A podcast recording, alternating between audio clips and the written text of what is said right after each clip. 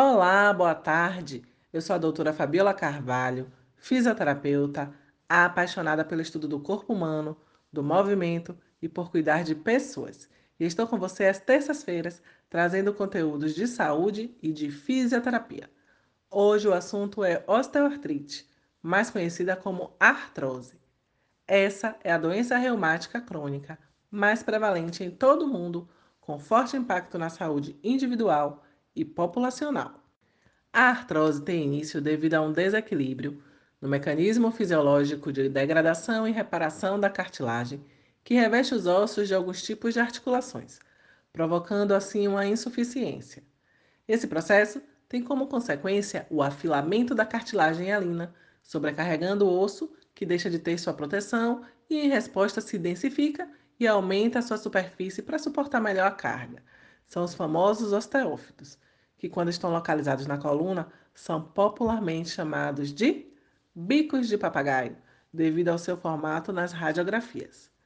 Essa é uma doença que apresenta diferentes manifestações clínicas e fatores de risco, tanto sistêmicos quanto locais. Como na maioria das doenças, alguns desses fatores de risco são modificáveis, como a obesidade e hábitos alimentares, e outros não podemos alterar, como gênero e herança genética.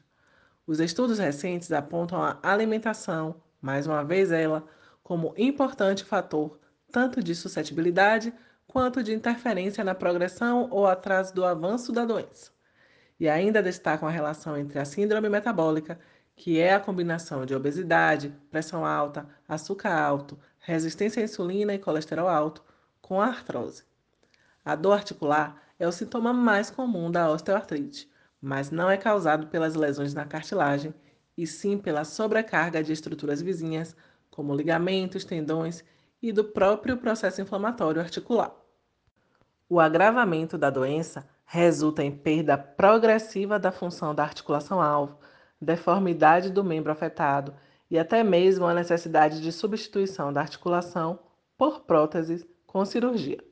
O tratamento não cirúrgico pode incluir desde medicamentos até exercícios terapêuticos orientados com fisioterapia, osteopatia para diminuir a sobrecarga articular e as tensões sobre o corpo, ozonioterapia para melhorar a oxigenação tecidual e diminuir o estresse oxidativo, a aplicação do plasma sanguíneo do próprio paciente na articulação, que pode inclusive ser ozonizado para melhores resultados, para citar algumas possibilidades.